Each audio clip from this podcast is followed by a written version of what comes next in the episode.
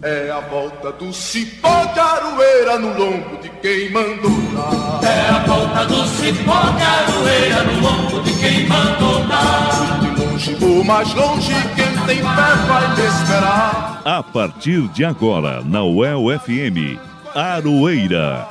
Um programa da Asuel Sindicato e do Sindipro Aduel.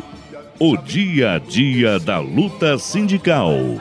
Apresentação Elza Caldeira e Guilherme Bernardi. É a volta do cipó de aroeira no lombo de quem mandou dar. No ar, mais uma edição do programa Aroeira. É a volta do cipó de aroeira no lombo de quem mandou dar. É a volta do cipó de aroeira no lombo de quem mandou dar. De longe ou mais longe, quem tem fé vai me esperar. Boa tarde, ouvintes da UEL FM. Eu sou a Elza Caldeira e é muito bom estar aqui com você. Saudando primeiramente aos queridos e queridas ouvintes, muito obrigada pela sua audiência. Ao querido Ricardo Lima, que comanda a nossa mesa de som aqui nos estúdios da Rádio El, e ao jornalista Guilherme Bernardi, que é o meu parceiraço aqui na produção e apresentação do Aroeira. Tudo bem, Gui? Tudo certo, Elza. Estamos aqui começando abril, o segundo mês de volta com o programa Aroeira. Lembrando que hoje nós vamos apresentar a edição de número 151 deste programa que traz as informações dos trabalhadores e das trabalhadoras de Londrina e região. Então, vamos aos destaques desta edição. É a volta do cipó de aroeira no lombo de quem mandou. Diretores da Asuel e do Sindipro Aduel participam de reunião em Curitiba para discutir a database das categorias. O encontro foi realizado na última terça-feira, dia 5, com o superintendente Aldo Bona. Servidores do HC e do HU protestam por não terem sido incluídos no auxílio alimentação concedido pelo governo do estado. Na terça-feira, dia 12, é dia de eleição aqui na UEL. A comunidade universitária vai escolher o novo reitor ou reitora da universidade. Na semana passada, o Aroeira apresentou as chapas 1 e 2, e hoje você vai conhecer as chapas 3 e 4. Marinheiro, marinheiro, quero ver você no mar. Eu também sou marinheiro. Servidores do INSS de todo o país continuam em greve. Eles reivindicam a realização de concursos públicos, melhores condições de trabalho e reposição salarial. Em Londrina, a agência da rua Professor João Cândido continua fechada e a do Jardim Shangri-La atende parcialmente. E você não pode perder as novidades dos nossos colunistas. Venâncio de Oliveira com a coluna Politizando a Economia, coluna à parte com o jornalista Fábio Silveira e a Matula do Direito com o professor Reginaldo Melhado. Tudo isso agora, aqui no Aroeira. Você está ouvindo o programa Aroeira. O dia a dia da luta sindical. E vamos às notícias, Gui.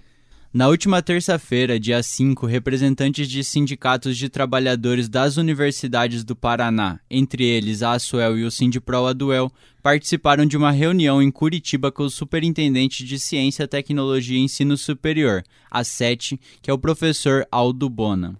Durante a reunião foram debatidos temas sobre a database, reposição salarial e o tratamento isonômico das categorias pelo governo estadual. Quem participou pelo Sindipro Aduel foi o diretor Mauro Januário, professor do Colegiado de Agronomia do campus Luiz Meneghel, da UEMP, da cidade de Bandeirantes, aqui no Paraná. Vamos ouvir o que ele disse sobre a reunião. No dia 5 de abril de 2022, 11 representantes sindicais das universidades do Paraná fizeram uma reunião com o superintendente da SET, o professor Aldo Bona. A conversa, evidentemente, como não poderia deixar de ser, foi de tom amistoso entre ambas as partes, né? Mas as intervenções dos diretores dos sindicatos foram contundentes, firmes e sinceras. Falamos da insatisfação e da revolta da base, ou seja, dos nossos representados, diante da falta da reposição salarial, da falta da database, e de um tratamento que não tem sido isonômico com as universidades paranaenses em relação às outras categorias do funcionalismo público do Paraná. Também foi questionado o represamento das promoções e progressões no âmbito das universidades. Bem, de concreto, foi aceita a participação das entidades num grupo de trabalho que vai ser coordenado pela Casa Civil do Governo do Paraná para a revisão da carreira de docentes e servidores das instituições de ensino superior. Esse grupo de trabalho, esse GT, ele deve elaborar um projeto de lei para aprovação pela Assembleia Legislativa até a data limite de 4 de julho de 2022, por conta do calendário eleitoral, e essa nova revisão de carreiras de docentes e servidores para ser implementado ainda no ano de 2022. O presidente da Suel, Marcelo Seabra, também esteve presente na reunião representando os técnico-administrativos da UEL. Ele explica que durante o encontro foi formado um grupo de trabalho que irá discutir a situação dos servidores das universidades. Nós estivemos em reunião com o superintendente da SET, professor Aldo Bona, na Secretaria de Ciência e Tecnologia, e lá nós fomos surpreendidos com a proposta do governo da formação de um grupo de trabalho para que seja visto nosso plano de cargos, carreiras e salários. A proposta do governo era para que é, esse grupo elabore uma proposta que depois será encaminhada à Assembleia Legislativa para apreciação e traria mudanças no nosso quadro de carreiras, como eu falei. Ainda não está claro como se dariam essas mudanças, mas tudo indica que era para elevação do piso salarial da categoria. Vamos ter que aguardar um pouco mais. Vai existir também um, um, grupo de apoio a este grupo de trabalho. Nós fazemos parte desse grupo de apoio e vamos saber, possivelmente já na semana que vem, quando os trabalhos se iniciarão. O que nós temos hoje é dois representantes dos sindicatos, um é um servidor de Maringá, José Maria, e o outro é o professor aqui da universidade, que é o Ronaldo Gaspar. Ah, também integro esse grupo é, representantes da, da SET, Secretaria de Ciência e Tecnologia, Secretaria de Finanças, a própria Casa Civil e a Secretaria de Administração e Previdência. É, nós vamos agora aguardar para saber o que de fato o governo pretende, se haverá alguma proposta que seja possível de ser encaminhada para apreciação da categoria e também frisamos para o secretário o fato de que essa revisão no quadro de carreiras não significa que nós iremos abrir mão da reposição salarial. A, a luta pela reposição salarial continua. Em boletim, os sindicatos destacaram que compreendem que o problema principal não está nas carreiras, mas na alta defasagem salarial. Por isso, como o SEABRA acabou de dizer, vamos seguir lutando pela reposição integral. O boletim completo está nas redes sociais e nos sites dos sindicatos.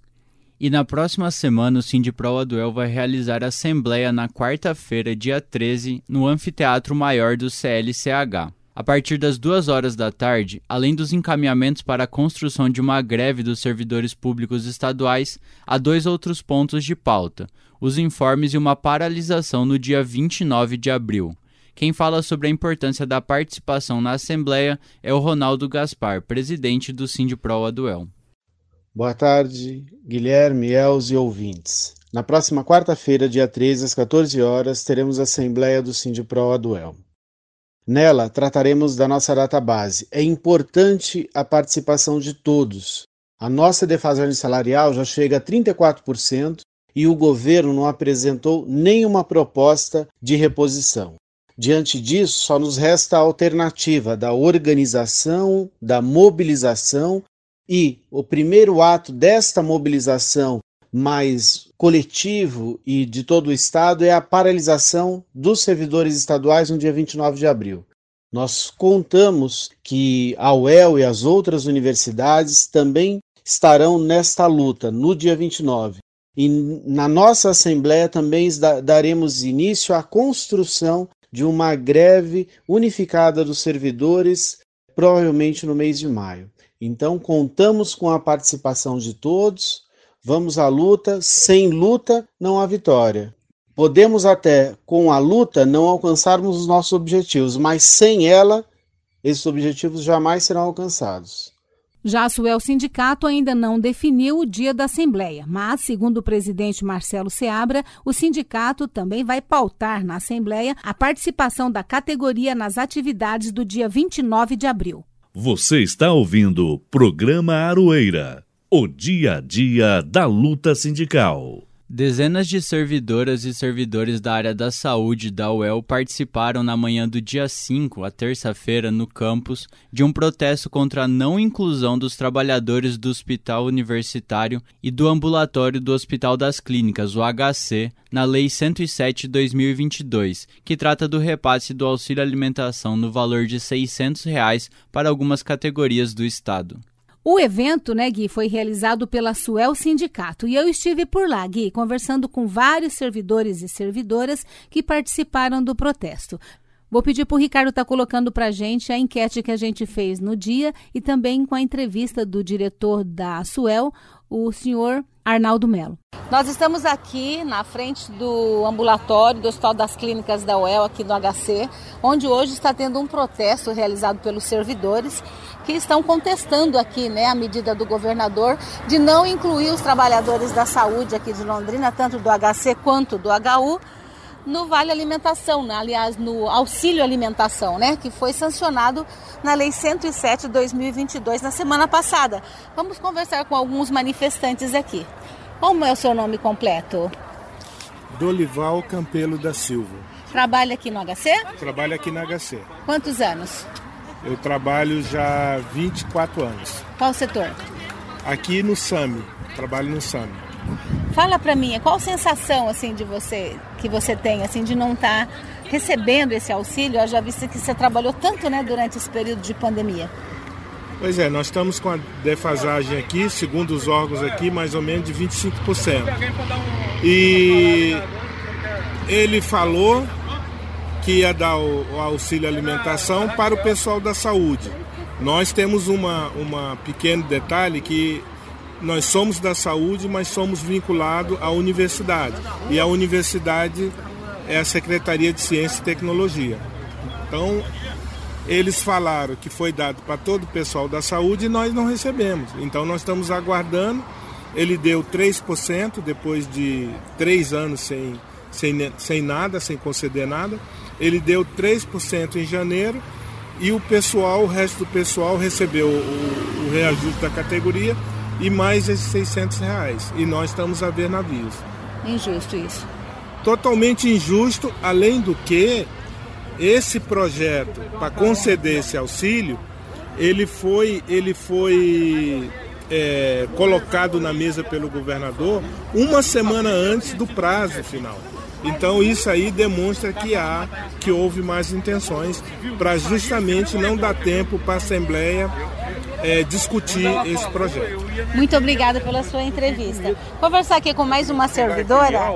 Qual que é o seu nome completo? Maria Isabel de Lima Ribeiro. Maria Isabel, participando aqui também do protesto, né? Qual que é o seu, seu setor aqui no HC? Setor 1.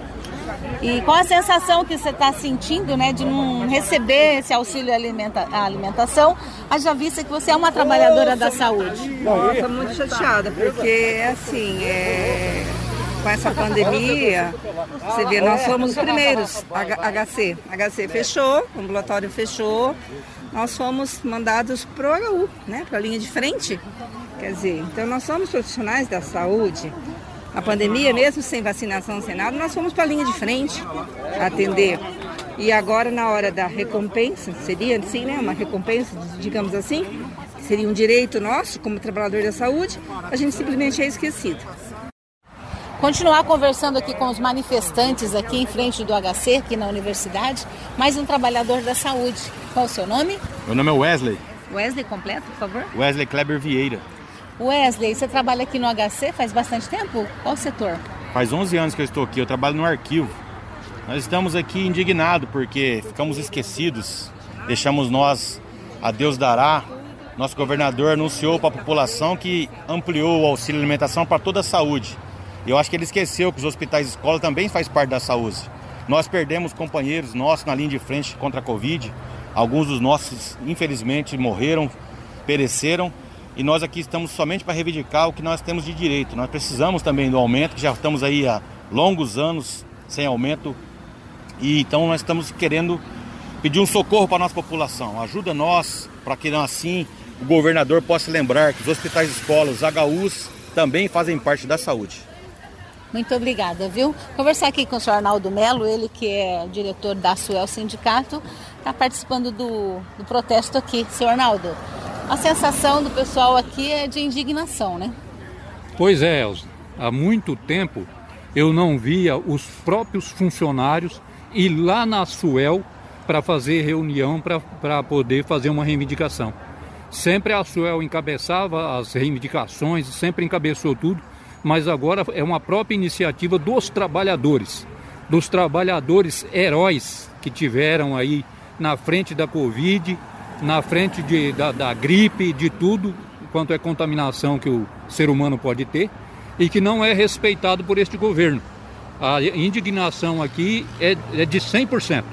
100% dos trabalhadores da saúde dos hospitais de escola está indignado com este governo pela falta de isonomia, pela falta de respeito com eles. Senhor Arnaldo, e o senhor Marcelo Seaba, presidente da SUEL, está em Curitiba em reunião hoje à tarde com o seu professor Aldo Bona, né? Para estar tá tratando de vários assuntos. Vai levar essa pauta aqui?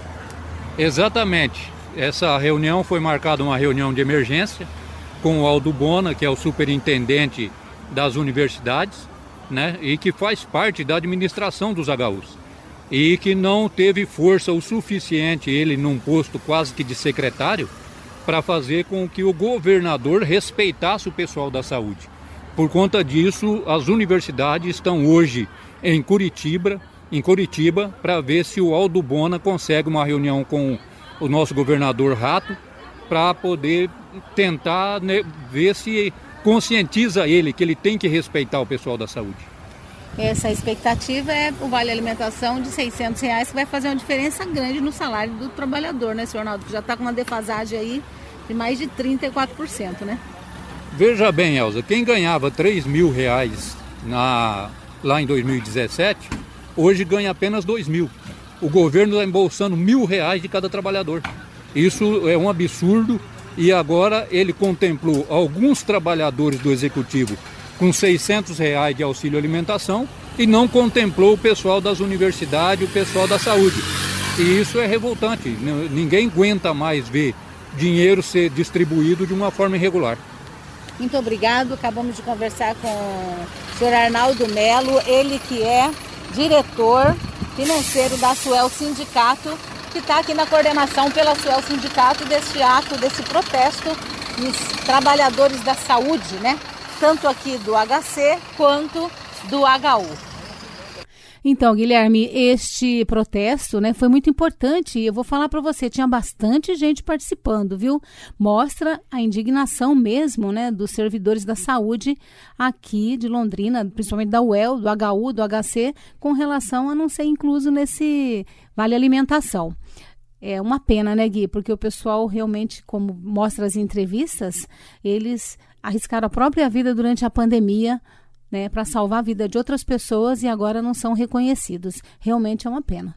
É, no começo até teve aquele vamos saudar os profissionais da saúde, mas isso com certeza não se reverteu em reposição salarial, em melhores condições de trabalho e em mínimo de respeito por parte do governo com relação a eles, né? Exatamente. E esse governo Ratinho Júnior não tá fácil mesmo, né, Gui? É, o Ratinho Júnior vem aí tentando de todo jeito evitar os servidores, né? Incluindo aqui em Londrina. Ele veio para cá na exposição, né, Elza? Veio para cá na exposição e deu a maior polêmica, né? Porque o pessoal da Polícia Civil tentou fazer um protesto e no, simplesmente não conseguiram entrar dentro do parque por determinação do governo do estado. Música e resistência. Quando as relações de trabalho se transformam em canções. Em 1975, a Clara Nunes regravou a música Juízo Final no LP Claridade, o de maior sucesso da carreira da cantora. E essa música, mesmo sendo gravada há mais de 40 anos, fala muito do que nós estamos vivendo nos dias de hoje. E como bom brasileiros que somos, continuamos a acreditar que o bem vai vencer o mal. Vamos ouvir com Clara Nunes, Juízo Final.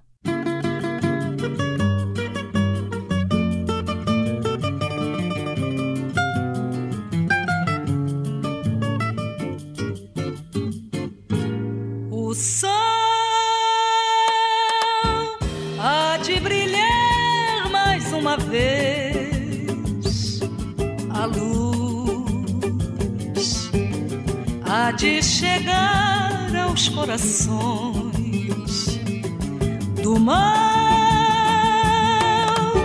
Será queimada a semente, o amor será eterno novamente. É o juízo final, história do bem e do mal.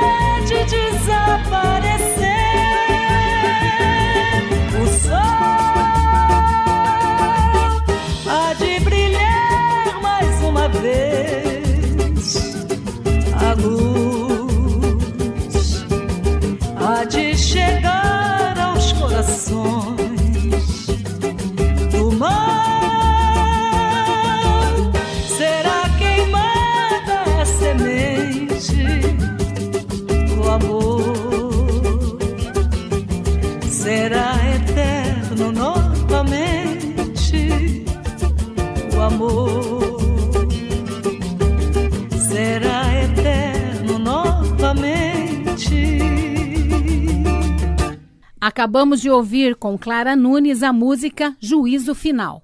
Você está ouvindo o programa Aroeira, o dia a dia da luta sindical. E nesta terça-feira, dia 12, docentes, técnicos e estudantes elegem o novo reitor ou reitora da UEL, para um mandato que vai de 2022 até 2026. Na semana passada, nós falamos aqui no Aroeira sobre o primeiro debate entre as quatro chapas que concorrem ao cargo e apresentamos as chapas 1, o El de volta para casa, e a chapa 2, o El, mudar é preciso, mudar é possível. Agora, nessa semana, nós tivemos mais dois debates. Na quarta-feira, no Anfiteatro Maior do CLCH e na sexta-feira, no Anfiteatro Dr. Luiz Carlos Coelho Geolás, no Hospital Universitário. Ainda será realizado mais um debate antes da eleição, na segunda-feira, dia 11, às 7 horas da noite, que vai ser organizado pela Alumni, que é uma associação de ex-alunos da UEL. Este será o único debate somente virtual e terá transmissão no YouTube deles, youtube.com/alumniuel. Agora vamos apresentar as chapas 3, mais o El, composta por Marta Regina Fávaro, do SECA, e Ayrton Petris, do CCS. E a chapa 4, o El Vivacidade, composta por Nilson Magnanin Filho, do CTU, e a Laura Brandini, do CLCH. Lembrando que fizemos as mesmas três perguntas para estas chapas. As perguntas foram sobre a falta de servidoras e servidores, o aumento das terceirizações e dos contratos temporários, sobre a Lei Geral das Universidades e sobre a falta de recomposição das perdas salariais, que no momento está em assombrosos 34%. Vamos começar ouvindo a chapa 3, encabeçada pela professora Marta Fávaro, que respondeu sobre a falta de servidores e o alto número de terceirizados e contratos temporários. É, isso é um fato. Né? Nós estamos com a diminuição do nosso quadro funcional por aposentadoria. Nós tivemos também falecimentos, nós não tivemos reposição desse quadro funcional. Então, a condição de, de limitação do nosso quadro para o atendimento das funções da universidade, ele é um fato. Qual é a nossa, a nossa disposição enquanto, enquanto candidatos à reitoria? As vias fundamentais para esse embate vão ser uh, o embate via é, avaliação judicial, porque nós precisamos fazer esse trabalho, principalmente em relação aos parâmetros que são estabelecidos pela LGU, mas também a mobilização política, porque essa mobilização política ela vai permitir, talvez esperamos que sim, com a força de todos os que nós temos na instituição, que tenha a, aproximações e permitiriam esse canal de comunicação, uma mobilização para que a gente consiga fortalecer o quadro, o quadro funcional. E nós pretendemos e gostaríamos que este fortalecimento se desse via concurso público. É, a condição do trabalho precarizado é uma condição que nós é, entendemos que é, não deveria estar é, como uma situação, como uma condição da instituição. Nós vamos ter que lidar com isso no período que nós, que nós temos que é, regular a LGU, mas combater também este processo, porque a, o, o, nosso quadro de agentes universitários operacionais, é, se nós pudéssemos retomar a possibilidade de concursos públicos, nós teríamos condição de dar a estes, a estes funcionários uma outra forma de vínculo com a universidade, um vínculo que estabeleça uma, uma relação de pertencimento. Agora, continua Fávaro, da Chapa 3, falando sobre a Lei Geral das Universidades, a LGU. Eu acho que a ação é a mesma, são dois braços de atuação que precisarão ser reforçados. O braço de atuação da avaliação jurídica, né, que já está em desenvolvimento, porque nós temos um GT constituído para avaliação dos dispositivos da LGU é, no sentido de identificar se existe inconstitucionalidade e aí, portanto, um objeto para judicialização. E um outro braço continua sendo e sempre será, e isso precisa ser fortalecido, a mediação política, a articulação e a integração com outros setores para que nós é, possamos ser ouvidos né, e para que a gente tenha algum poder de, de implicação na mudança dessa regulação. Para fechar, não poderíamos deixar de falar da defasagem salarial. Ouçam o que disse a candidata da Chapa 3. Nós defendemos a luta pela reposição, porque é um direito do trabalhador, essa é uma luta já histórica e ela precisa ser fortalecida. É claro que nós vamos ter braços de atuação. Enquanto gestores, nós temos um braço de atuação que é caracterizado pela pelo perfil e pela condição instituída da figura do gestor, pela mediação política, e nós temos um braço forte que é o braço do sindicato. Então, ah, nós temos objetivos comuns e eu acho que nós precisamos juntar forças, cada qual com o seu papel institucional, né, para buscar fazer valer a, o direito dos trabalhadores. Esta foi a Marta Fávaro que compõe, com Ayrton Petris, a chapa 3, mais o El, e concorre nas eleições para a reitoria da universidade. Agora vamos ouvir a chapa 4, o El Vivacidade, que é composta por Nilson Maganin Filho, do CTU, e Laura Brandini, do CLCH. Quem respondeu às perguntas foi o professor Nilson Filho começando com a falta de servidores e o alto número de terceirizados e contratos temporários. Pois é, esse realmente é um problema muito sério que a universidade está passando e ele veio se consolidar com a aprovação da LGU, que reduz tanto o número de docentes quanto o número de agentes universitários. É, primeiro, a, primeira providência é trabalhar junto ao governo do estado para tentar alterar esses parâmetros da LGU e no sentido de recompor o quadro eh, tanto de docentes como de, de, agentes universitários. Mas sabemos que isso é uma proposição a médio e longo prazo. Muito, muito, é, é preciso muita articulação política para fazer isso. No entanto, é preciso, do ponto de vista do gerenciamento da universidade, é, entender que há certos órgãos da própria universidade que precisam ser potencializados porque eles são cruciais para o funcionamento da universidade. Então, nós pensamos que possa haver é, remanejamento de, de, de agentes, forças-tarefa para resolver é, problemas de alguns órgãos é, que estão estrangulados. E, e, paralelamente a isso, é, existe a possibilidade de contratação dos terceirizados. Né? Nós defendemos concurso público para todos os agentes e é, professores. No entanto, enquanto isso não ocorre, é, vamos ter que fazer a contratação de terceirizados né, é, de acordo com, com as regras que estão colocadas. Mas não deixaremos de lutar e, e pleitear junto ao governo do Estado o tempo todo a abertura de concurso público e a recomposição do quadro. Agora, o Nilson da Chapa 4 fala sobre a LGU, a Lei Geral das Universidades. É, no meu entendimento, nós vamos ter que fazer um processo de convencimento, sobretudo para fora da, da universidade, mostrando a cada artigo que seja implantado é, da LGU o prejuízo que a universidade vai ter e o prejuízo que a sociedade como um todo terá também, as implicações disso no, na oferta de serviços da universidade. É, com isso, nós pretendemos é, esclarecer a comunidade, tanto de Londrina como da região, e é, acumular forças para é, atuar junto ao governo do estado no sentido ou de é, alterar os parâmetros, né, e, ou é, no limite de conseguir a revogação da lei. Para fechar, não poderíamos deixar de falar da defasagem salarial. Ouçam o que disse o candidato da Chapa 4. Eu vejo com muita preocupação, porque nós sabemos que é, a questão salarial, inclusive para bom andamento do serviço dentro dos órgãos públicos, é fundamental. Os servidores precisam ser valorizados e, e, e ter condições de trabalho é, é, razoáveis para servir ao público, que é isso que faz o, o, a universidade e, e fazem os servidores públicos. Entendemos que é preciso atuação conjunta, não só dos sindicatos, mas é papel da reitoria também, é, abrir canais de negociação com o governo do Estado, liderar é, processos desse tipo, em conjunto com as, com, os, com as outras universidades, no sentido de sensibilizar o governo da necessidade dessa recomposição salarial. Este foi o Nilson Magnanin Filho, que compõe com Laura Brandini a Chapa 4, UEL Vivacidade, e concorre nas eleições para a reitoria da UEL. Se você, docente, técnico, estudante, ainda não decidiu em quem votar, procure mais informações sobre as chapas e acompanhe o último debate na segunda-feira, que será transmitido pelo YouTube da Lumine. Lembrando que esta será a primeira eleição online por meio do sistema SAEL. Caso uma chapa não seja eleita no primeiro turno, será realizado um segundo, no dia 27 de abril.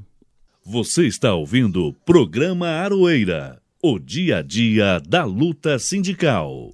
E nesta última semana, professores do Sindipro Aduel participaram do 40 Congresso do Andes, Sindicato Nacional, que foi realizado lá em Porto Alegre. É isso, né, Gui? Isso mesmo, Elza. Entre os dias 27 de março, o domingo, e 1 de abril, a sexta-feira, 445 delegadas e delegados de 89 seções sindicais se reuniram para o 40 Congresso do Sindicato Nacional.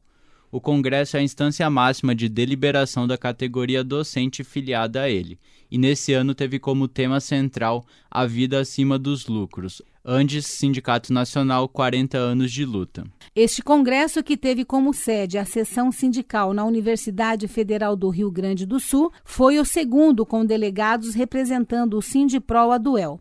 Os quatro delegados que participaram foram eleitos na Assembleia realizada no dia 24 de fevereiro. São eles Ronaldo Gaspar, Lorena Portes, Evaristo Coleman e Márcio Carreri. O próximo congresso será realizado em 2023, em Rio Branco, no Acre. Mais informações sobre as deliberações e os debates estão nos sites do Sindiproaduel, sindiproaduel.org.br ou no do próprio Andes Sindicato Nacional, que é o andes.org.br. Você está ouvindo o programa Aroeira, o dia a dia da luta sindical. E a greve dos servidores do INSS e outras categorias de servidores públicos federais continua em todo o Brasil. Nós aqui do Aroeira temos atualizado sobre a luta da categoria por melhoria de condições de trabalho, reposição salarial e a realização urgente de concursos públicos. É isso mesmo, Elza. Lembrando que esta greve começou no dia 23 de março de forma tímida e foi crescendo, sendo que hoje 26 estados estão fazendo parte do movimento. Hoje quem vai atualizar como está a greve aqui em Londrina e no Paraná é Lincoln Ramos da Silva, que é servidor público federal e diretor do Sindipreves do Paraná. No dia 23, essa greve foi defragada pelo conjunto das, das entidades federais e, e, aqui em Londrina nós tivemos uma boa adesão do pessoal do INSS, em especial o prédio da, da, da João Cândido, onde esse prédio se encontra fechada, é, fechado. Também aderiu parte dos servidores do Xangri-Lá, então a grande maioria dos serviços do Xangri-Lá também está fechado, com exceção de, de um médico perito que ainda está fazendo um atendimento no local e, obviamente, as chefias que fazem o atendimento emergencial nos dois prédios. Fora isso, a adesão foi muito boa aqui em Londrina. Em Londrina ainda temos o pessoal do Ministério da Saúde que também entrou em greve, né, com uma adesão boa também. É, e a nível de Paraná, nós temos o INSS em greve, o Ministério da Saúde e o Ministério do Trabalho, sendo que o INSS nós temos 25 cidades do Paraná em greve, o Ministério da Saúde duas, o Ministério do Trabalho três cidades em greve. O Lincoln Ramos também informou como estão as negociações com o governo federal e destacou a situação crítica de algumas agências do INSS no país e a falta de pessoal para atender a população. Vamos ouvir. Foi aberto esta semana um canal de diálogo com o governo, o Ministério da Economia, e nesse canal de diálogo ele é, fez as tratativas das questões específicas de cada órgão, mas não entrou ainda na pauta financeira. Remeteu essa pauta financeira para a aprovação da, é, da recomposição do orçamento da União que está sendo discutido e provavelmente deve ser votado no Congresso Nacional. Então, é, acreditamos que ao longo da próxima semana aí teremos mais algumas rodadas de negociação nos, nos órgãos específicos e muito provavelmente para daqui a duas semanas, três semanas, começa a discussão da pauta financeira especificamente. Então, é uma greve que a gente tinha a expectativa que ela não fosse muito longa, mas com o atual governo também já esperávamos que pudesse se tornar uma greve longa em função da forma como o governo tem tratado os servidores. Né? Vai na imprensa dizer que que trata bem os servidores, que tem os melhores locais de trabalho, mas o que a gente recebe nos locais de trabalho é justamente o contrário. Equipamentos defasados, internet mais lenta que um celular, é, prédios caindo ao pedaço, com goteira, com rachadura, com estruturas extremamente defasadas. Essa é a realidade do INSS, sem contar a grande falta de recursos humanos a demora no atendimento, por vezes, é exatamente por conta da falta de recursos humanos nos locais de trabalho para fazer a análise dos pedidos do segurado. O segurado até consegue dar entrada, mas leva três meses, dependendo do pedido, até seis meses. Já temos visto situações que está demorando um ano para que o segurado consiga ter acesso ao benefício que lhe é direito. Nossa solidariedade e apoio aos servidores e às servidoras do INSS de todo o Brasil que estão na luta pelos direitos básicos. Você está ouvindo o programa Aroeira, o dia a dia da luta sindical. E o Venâncio Oliveira já está chegando por aqui, Gui, com a sua coluna Politizando a Economia. É contigo, Venâncio. Politizando a economia, o que eles não te falam e como eles tiram seus direitos, com Venâncio Oliveira. Economista desiste de ser presidente da Petrobras. Custo de vida continua subindo. Aquecimento global vai agravar inundações para 2 milhões de pessoas na Baixada Fluminense. Olá, caros ouvintes da Aroeira. Quero falar desses fatos econômicos sobre a ótica da economia política. Começamos a falar sobre a desistência do economista Adriano Pires. Apenas foi o que coloquei na semana passada, já noticiado pelo UOL. Flagrante conflito de interesses pesou. No entanto, ele desistiu, pois o Ministério Público, junto ao Tribunal de Contas da União, pediu que Pires fosse impedido de assumir o cargo enquanto não houvesse uma investigação do governo e da Petrobras sobre a atuação dele no setor privado. Isto é, ele desistiu para não passar ver vergonha em público. Porém, a mera indicação demonstra o que está por detrás desse governo que cria factoides. É apenas um governo submisso ao interesse dos grandes setores privados, dos capitalistas que ganham expropriar recursos naturais dos especuladores do mercado financeiro. A indicação de Pires era apenas a ferida aberta desse processo. Enquanto houver essa política de paridade de preço internacional, enquanto houver Guedes e Bolsonaro, a Petrobras estará a serviço de enriquecer uns poucos. Ora, se houver Petrobras pública, pois também está ameaçada de ser privatizada. É por essa política que os preços sobem. Eles sobem pois Bolsonaro e Guedes fazem a Petrobras expropriar o povo para produzir lucros extraordinários para uns poucos. E o custo de vida sobe. Segundo o Diese, subiu em todas as capitais do país no mês de março. A subida mais expressiva foi no Rio, de 7,65%. O valor mais alto encontrado foi em São Paulo, de 761 reais da cesta básica, tomando 67,9% do salário líquido. Em Londrina, segundo o Nupeia, o aumento foi de 7,1%, chegando a 620 reais. No ano, o aumento já foi de 21,1%. Isto é, em termos de cesta básica, segundo os institutos citados, já superamos a inflação do ano passado. Continua afirmando, esse processo é causado principalmente pelo aumento do preço do diesel e do petróleo, que impacta no preço dos alimentos, pois impacta no preço do transporte dos alimentos, nos fertilizantes e agrotóxicos, insumos dos alimentos que conformam a cesta básica. E o que esses dois fatos têm em comum com a mudança climática citada no começo dessa coluna? Quero primeiro comentar a interessantíssima matéria do UOL, antes de relacionar os fatos. Sugiro que leiam.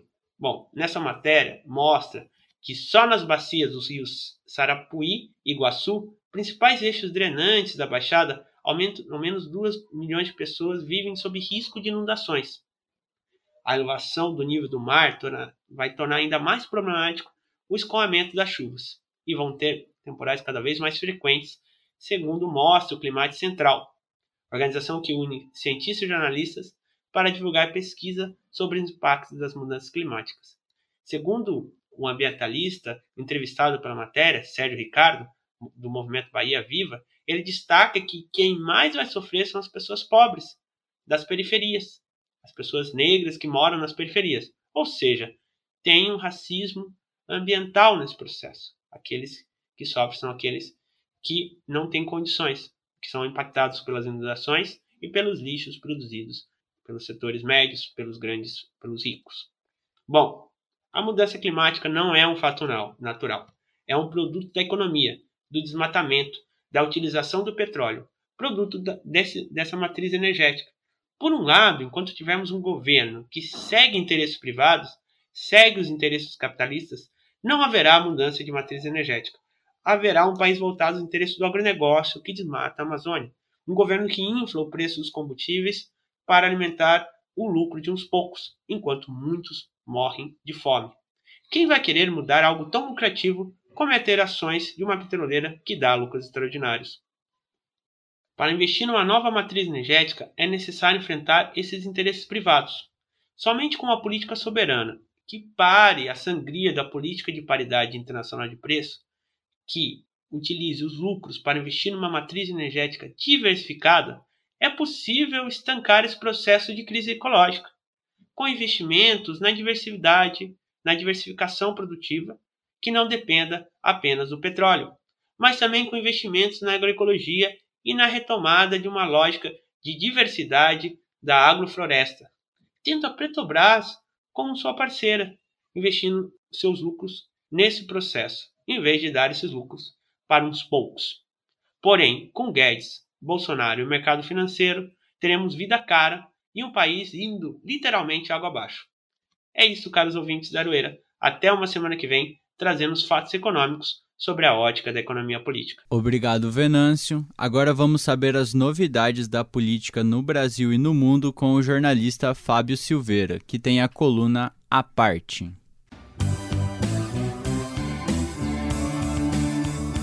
Coluna A Parte, com o jornalista Fábio Silveira.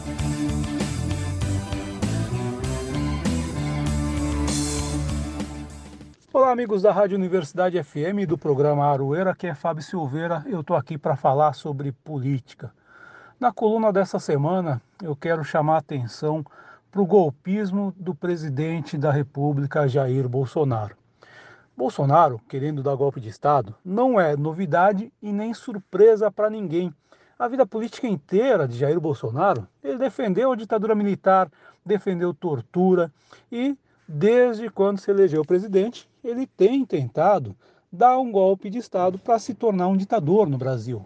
Mas se ele não conseguiu até o momento, é porque não teve forças para isso, não foi por falta de tentativa.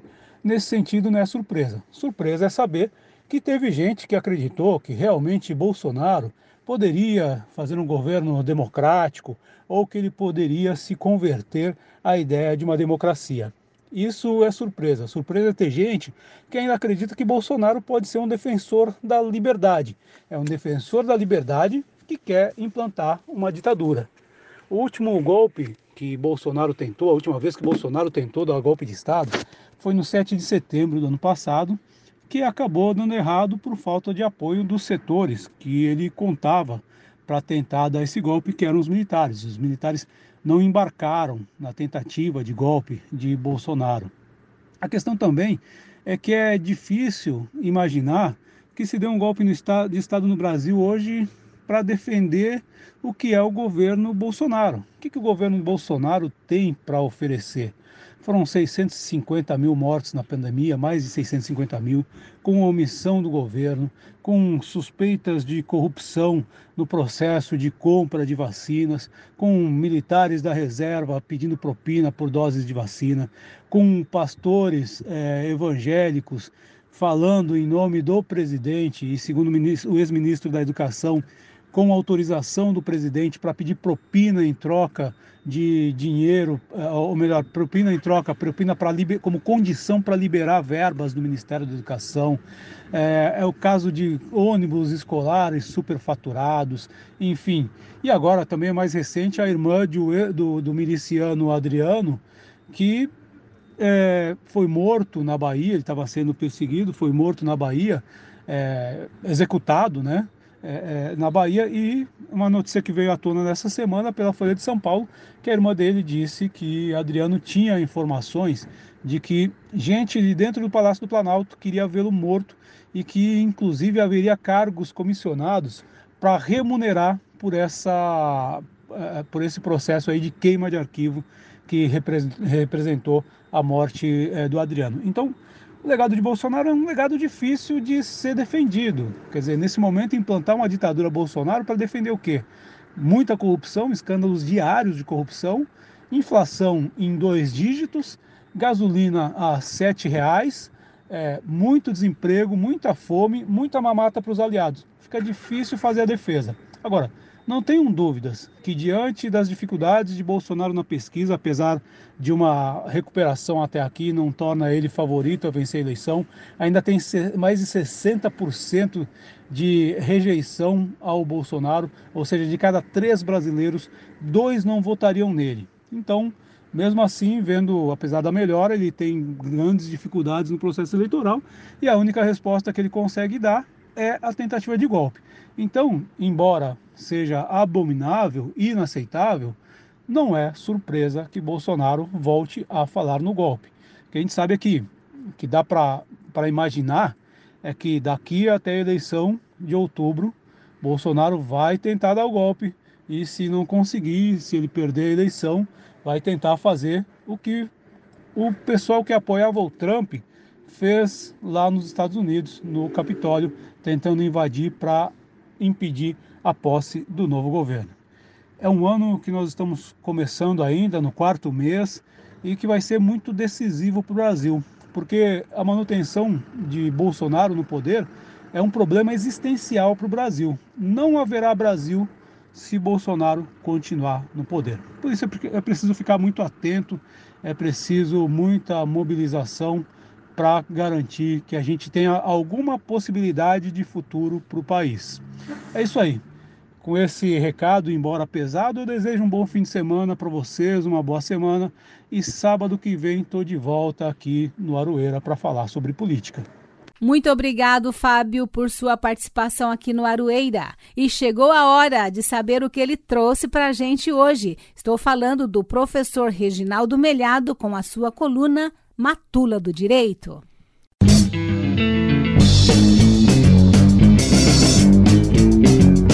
Matula do Direito, coluna de crítica jurídica pelos caminhos e descaminhos do direito, com o professor Reginaldo Melhado. Olá, ouvinte da UEL-FM. Você já ouviu aqui na Matula alguns comentários sobre o que ocorre aí no mundo do trabalho diante das novas tecnologias, né? essas novas formas de exploração do trabalho, essa maneira mais bruta, mais é, violenta de, de, exploração do trabalho humano, sem é, nenhum limite legal, né? principalmente pela via dos aplicativos, é, os motoristas de aplicativos, os entregadores de alimentação por com bicicleta, com motocicleta e assim por diante. Hoje a gente queria comentar uma matéria fantástica que foi publicada é, pela Pública. Né? A Pública é uma agência de jornalismo investigativo, ela é muito independente, ela produz um material muito bom, é, especialmente nesse campo, e ela traz uma reportagem da jornalista Clarice Levi, intitulada A Máquina Oculta da Propaganda do iFood. Essa matéria é formidável, vale a pena você dar uma olhada. A Máquina Oculta da Propaganda do iFood. A Clarice Levi trouxe um material fato de provas sobre a, a postura do iFood diante dos, das, dos movimentos grevistas, da organização dos, dos motofretistas, eh, exigindo melhores condições de trabalho. Então, a, o iFood, além de, por exemplo, publicar inserções pagas em TV, jornais, com aquele mesmo discurso dele, eh, ela também contratou agências de propaganda especializadas em marketing político, em big data, né? para se infiltrar no movimento e ilegalmente, criminosamente, procurar miná-lo de dentro para fora. Né? Então, ela contratou uma empresa chamada Benjamin Comunicação e essa empresa articulou, por exemplo, colocou pessoas, pessoas reais de verdade, metidas lá no movimento, inseriu bandeiras que procuravam fazer com que o movimento se rachasse, digamos assim? Criou a página Não Breca Meu Trampo, porque você teve a grande greve do, de julho de 2020, que foi a, o break dos aplicativos, né? E aí, em contraposição, vem essa agência e cria a Não Breca Meu Trampo. Mas ela, a Não Breca Meu Trampo, não aparece como uma, como uma página criada por uma agência de propaganda. Ela se apresenta como uma página de trabalhadores de aplicativo com uma linguagem de trabalhadores de aplicativo, reproduzindo a sua fala, o seu jeito, a sua gíria, os seus erros de português, a sua maneira de ver o mundo. Né? E, e a partir dessa, dessa fala, dessa abordagem, ela vai tentando é, apresentar, é, apresentar uma outra, digamos, uma outra narrativa da greve, da, das condições de vida, e, e sempre em cima daquele mote fundamental do discurso do, das empresas de aplicativo, que é dizer, olha, aqui a gente não tem chefe, a gente trabalha no horário que quer, a gente tem liberdade. Uma liberdade muito discutível, porque todos os estudos mostram que esse pessoal ganha mal, vive mal e trabalha 10, 12 horas por dia, muitas vezes expostos a riscos, se acidentando com motocicleta e bicicleta, porque tem entregas a fazer e pouco tempo e assim por diante. Contrataram também uma certa SQI, que, ou é uma, uma agência de, de, de, propaganda especializada em monitoramento de rede, em software de Big Data. Essa empresa analisou, eh, se infiltrou lá e, e, analisou quase 20 mil mensagens trocadas pelos motofretistas, por esses trabalhadores nos seus grupos, grupos de Facebook, grupos de WhatsApp, né? É, criou uma outra página chamada Garfo na Caveira, um, produzindo material é, de humor, memes, né, fazendo piadas, procurando sempre enaltecer a vida do entregador e de, de, como eles são bons e tudo mais. Enfim, é uma estratégia de laboratório. E a, a, a Clarissa Levi traz na reportagem links de é, reuniões desse, desses grupos, desses, dessas, desses é, é, marqueteiros né, discutindo como eh, se enfrentar ao movimento, como fazer o contraponto. É um verdadeiro laboratório maquiavélico. Então, o material que ela consegue nesse, nesse texto é algo formidável, é um, é um trabalho de jornalismo incrível. E é uma coisa que mostra o, a, a, verdade do que se passa na manipulação das redes. Né? A manipulação que a gente sabe que ocorria em eleições, ocorreu nas eleições é, do, do ex-presidente Donald Trump nos Estados Unidos, isso, houve uma denúncia clara que comprovou isso. Ocor isso ocorreu nas eleições de 2018 e, possivelmente vai ocorrer agora, em 2022, nas eleições para presidente da República. É o capital né, eh, se movimentando nos, nos subterrâneos, né, tentando influenciar a opinião pública. E, e, e, agora a gente tem, no mundo do trabalho, esse grande desafio, que já não é mais apenas o desafio de enfrentar a exploração, né? enfrentar essa obtenção tosca da mais-valia absoluta, né? mas é de enfrentar também a maneira como eles é, destroem as articulações de base dos trabalhadores né? e como como isso tem um potencial destrutivo violento. Né? Então, é, a gente tem aqui um, um quadro realmente muito preocupante. Vale a pena, ouvinte da Matula do Direito, dar uma olhada lá nesse texto da Clarissa Levi, A Máquina Oculta da Propaganda do iFood, na Pública, uma belíssima agência de jornalismo investigativo. É isso, até a próxima semana. Muito bom. Guilherme, eu gostaria que você falasse para os nossos ouvintes que ligaram o rádio agora ou que acessaram o aplicativo da UEL agora sobre como eles podem ouvir o programa inteiro e também os programas anteriores. Bom, Elza, para isso tem duas maneiras pelo menos. Uma delas é entrar no site da Rádio El FM, clicar em programação, depois em Aroeira e procurar a data do programa que você quer ouvir. Um outro jeito é buscar num agregador de podcasts por aí, por exemplo, no Spotify. Procurem lá por programa Aroeira, vejam a data do programa e ouçam os informativos sobre a luta dos trabalhadores e das trabalhadoras. É isso aí, pessoal. E o Aroeira chegou ao fim. Gratidão ao Ricardo Lima, que comandou a mesa de som de hoje, ao Gerson Gugel, que é o diretor de programação da UEL FM, e ao nosso querido Edir Pedro, que é o diretor-geral desta emissora. E obrigada, né, Gui, a você pela excelente parceria aqui no Aroeira. Como se diz aí pela internet, Elza, tamo junto. Uma ótima tarde para todas e todos. Continuem ligados aqui na programação da Rádio El porque tem muita coisa boa pela frente. Valeu, Gui. Quero também deixar aqui uma saudação especial para você, querido e querido ouvinte. Muito obrigada pela sua audiência. Na semana que vem, a gente volta com mais um Aroeira para você. Um forte abraço e até lá. É a volta do cipó de aroeira no lombo de quem mandou dar. É a volta do cipó de aroeira no lombo de quem mandou dar. Por mais longe, quem tem fé vai te esperar. A UEL FM acaba de apresentar Aroeira, um programa da Asuel Sindicato e do Sindipro Aduel. O dia a dia da luta sindical. É a ponta do cipó, caroeira é no morro de quem mandou dar. É a ponta do cipó.